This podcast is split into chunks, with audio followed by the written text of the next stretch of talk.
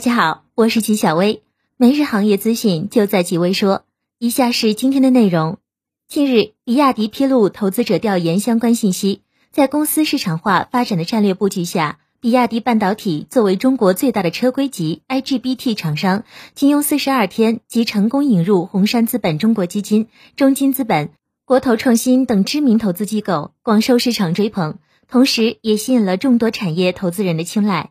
纪晓薇表示。完成股改之后，比亚迪登陆科创板也是箭在弦上。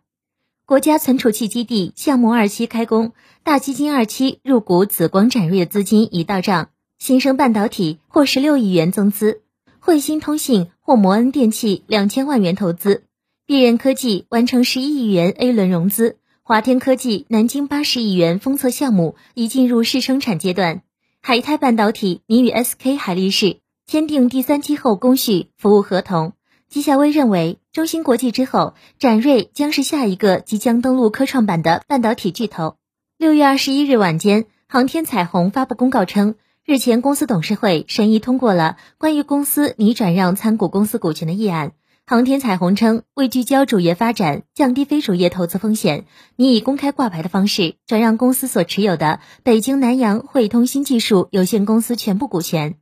徐小薇表示，企业要做大做强，除了聚焦主业，非主业可以通过投资实现，放在一起管理起来很难，也很难做到资源合理分配。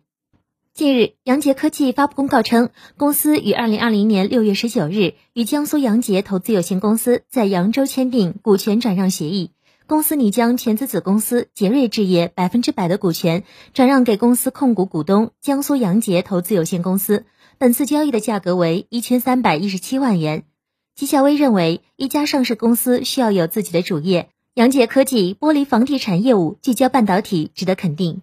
因市场需求及技术发展驱动，以及因北京麦慕斯产线建设节奏的调整，在微电子在瑞典自二零一七年起便对已有产线进行升级扩产。瑞典产线在升级扩产过程中，同时保持了产线的运转。该工程预计将在今年内结束。以二零一九年末的产能数据为基数，升级扩产工程完成后，预计合计将继续提升瑞典麦慕斯产线百分之三十左右的产能。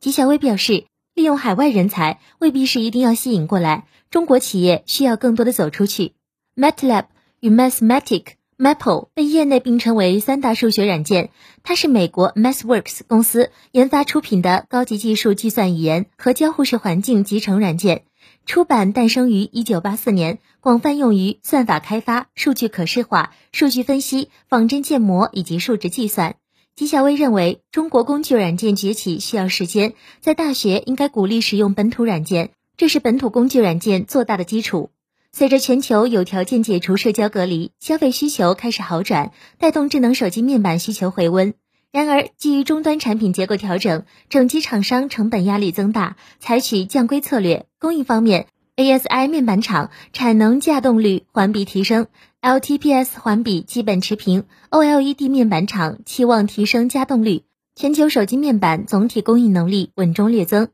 群智咨询预计，六月份智能手机面板价格整体呈稳中下降趋势。纪晓薇表示，智能手机今年消费不振，面板产能饱和，价格下滑也正常。以上就是今天的全部内容了，感谢大家的收听，我们下期再见。